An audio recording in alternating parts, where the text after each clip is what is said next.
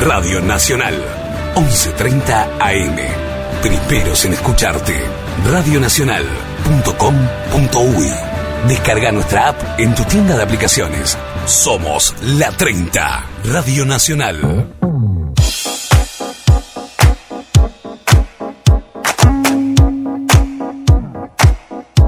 Noche de 10.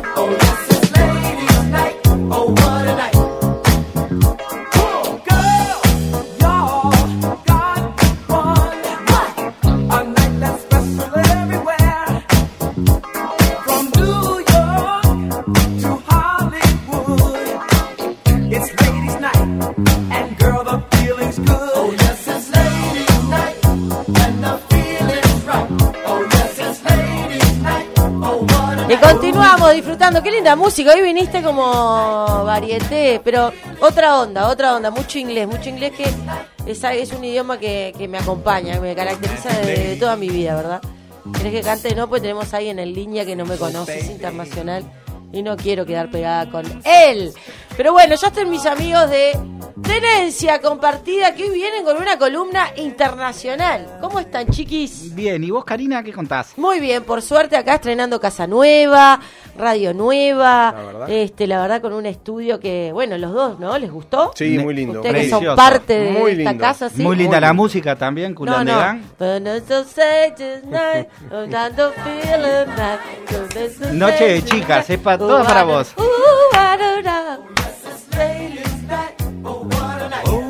What a night. ¿Vieron?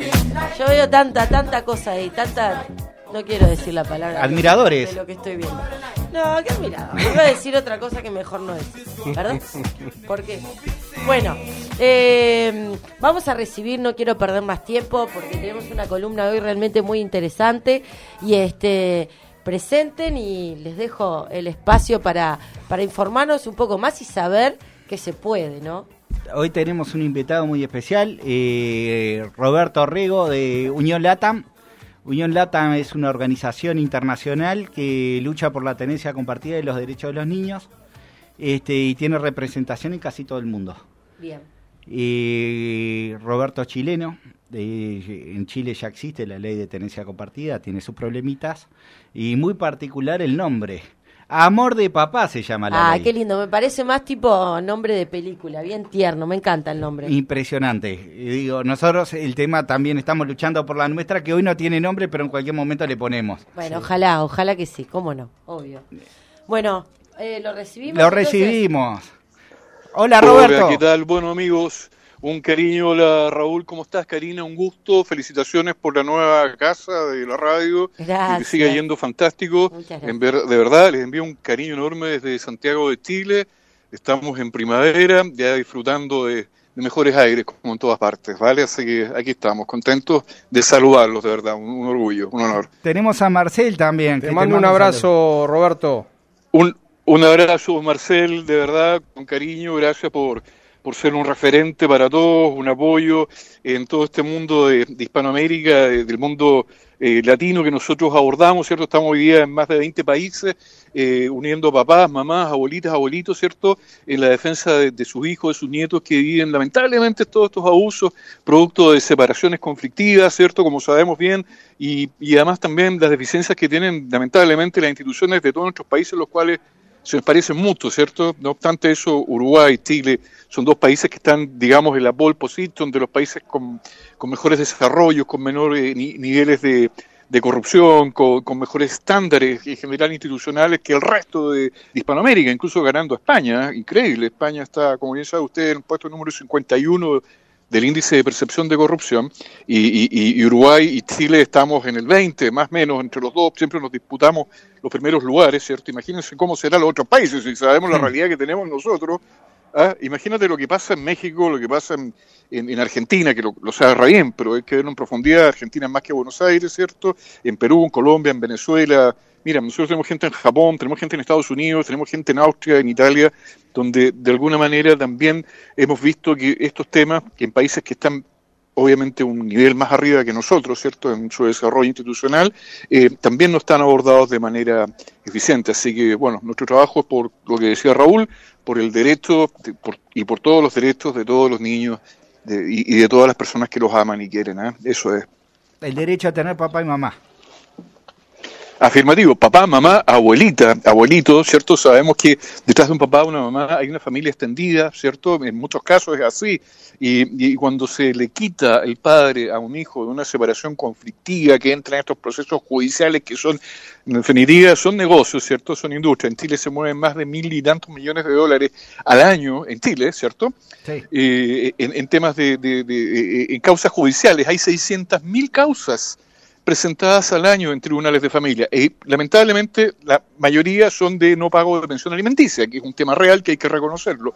Pero en definitiva, cuando un niño entra en estos procesos judiciales donde los jueces, los peritos, no tienen las regulaciones, no tienen los estándares, no tienen los cursos de posgrado, los estudios postítulo con respecto a la psicología y los derechos de los niños, las niñas, ¿cierto? Estos niños entran como bien saben ustedes, una etapa de alejamiento de una de las dos partes de la familia en general, ¿vale? Y en la cual detrás hay una abuelita dulce, hay un abuelito dulce, hay primo, prima, padrino. Bueno, es un sufrimiento tremendo y, son explosiones atómicas que terminan dañando infancia. Eh, siempre hay una profesora que nos enseñaba a nosotros, que ella es una socióloga, antropóloga, médico eh, de medicina mundial internacional, nos decía, esto es un negocio que le conviene a alguien. ¿Vale? Esto, esta industria del lucro con el abuso infantil, porque esto es abuso, ¿cierto? El, abuso que sufren estos niños en estos procesos judiciales donde hay dinero para repartir abogados, peritos, psicólogos y, bueno, mucho más, eh, es un negocio que le conviene a alguien, ¿vale? El dolor es un negocio que le conviene a alguien. Y nosotros, en realidad, lo que hacemos es, sin discriminar a nadie, que, que es protegerlos, es acogerlos, es, es ayudar en cada uno de los países en que estamos, ¿cierto?, a que se desarrollen las leyes como la que esperamos que en Uruguay eh, llegue a buen puerto, que es la del cuidado, la custodia compartida, donde hay igualdad de derechos, igualdad de deberes también, ¿cierto? Los derechos y los deberes son, son, son, son, tienen que estar ahí, ¿cierto? Esto no. Y romper los estereotipos, yo creo que es muy importante los estereotipos hoy en día, tener claro que el hombre ya no es el, el prehistórico que salía de la cueva, ¿cierto? A matar el dinosaurio y traía el la chuleta, el trozo de brontosaurio para que la señora que cuidaba a los hijos la preparara. El estereotipo del hombre cazador, productor, proveedor, ¿cierto? Rudo, eh, castigador, ah, cuidado que te voy a contar a tu padre. Roberto, Y la- y la mujer- nuestra ley ¿ah? se llama corresponsabilidad en la crianza, así que imagínate ese discurso que estás dando, lo, lo que refleja nuestra ley. Absolutamente de acuerdo, porque es un tema universal, querido Raúl. El cuidado de la infancia tiene que estar puesto en primer lugar, que es, es parte de nuestros lemas. El axioma uno nuestro como Unión Latam y en Europe eh, Infancia es infancia primero.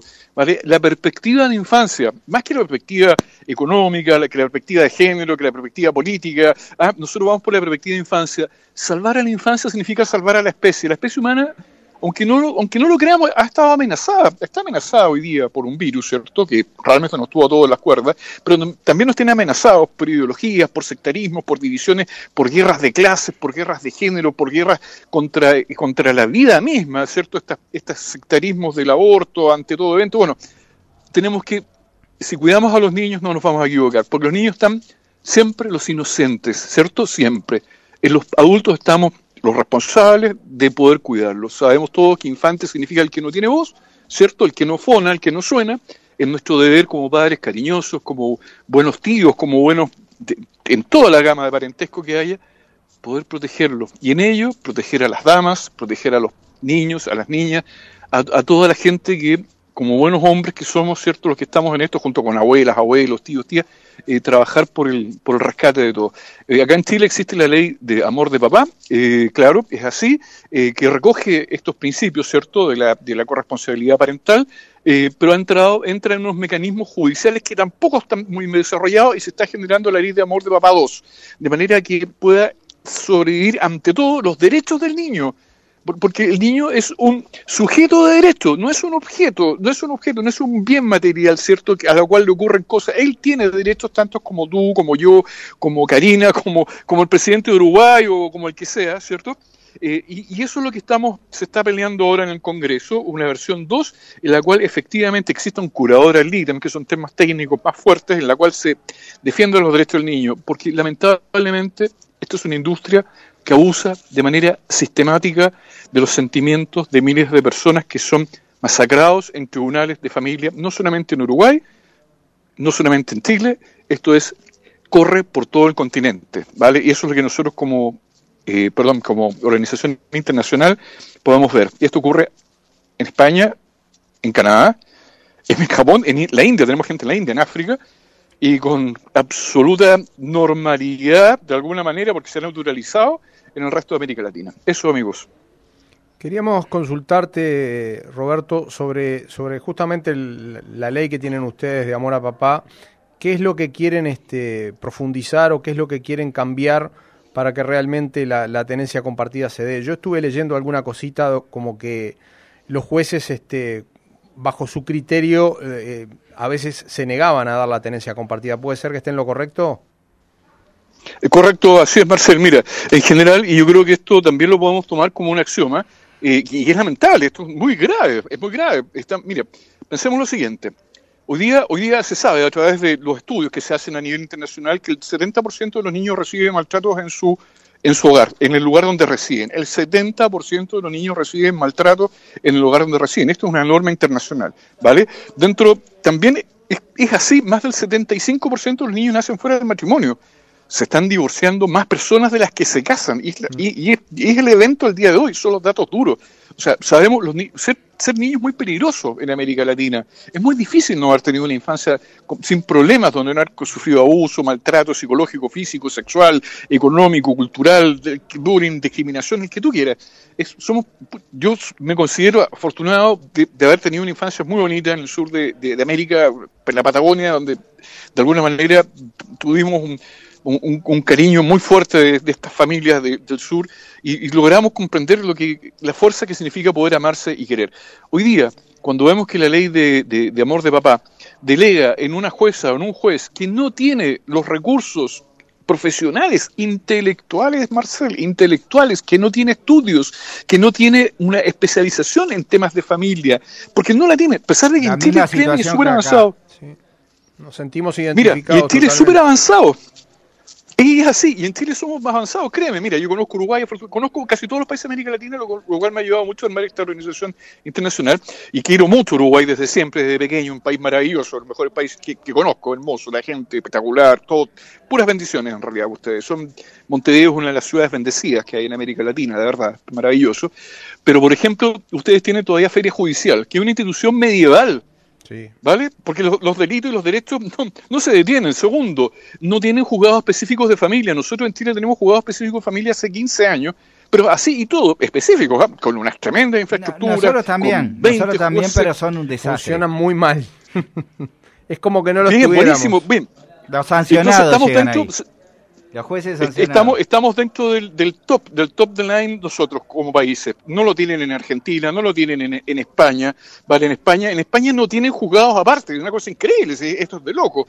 Es increíble el atraso que tiene España en esto. Entonces, cuando viene una jueza o un juez con un sistema que no tiene ningún control con los tipos de peritos que hay, ni los curadores alitos, ni los peritos judiciales en el ámbito de familia, ¿vale? Y, y los, los tribunales de familia en Chile siendo un- una línea diferente de trabajo al penal, al judicial, al, al legal, al, a las otras líneas que tienen judiciales, ellos, ellos fallan, son los tribunales menos legales que hay, los que menos fallan de acuerdo a derecho. Eh, tratar de explicar esto. Son los menos profesionales de todos los sistemas judiciales. Fallan con el estómago. No sé si me puedo explicar Sí, bien, sí, se entiende el concepto. Roberto, Porque, no- claro, nos queda te- cinco minutitos para ir redondeando. Que lo Oye, que me gustaría perdón, es que y- y explique si lo, ve- lo oye. que, lo que es LATAM.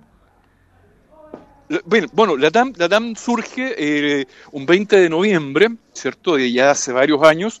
El 20 de noviembre es el día más importante dentro de la, y así, de la historia de la humanidad, porque es el día que las Naciones Unidas, cuando tenían un buen sentido, cuando no estaban cooptadas por estas ideologías políticas, cuando las Naciones Unidas adoptan la Convención de Derechos del Niño. La Convención de Derechos del Niño es el tratado más ampliamente reconocido en la historia de la humanidad.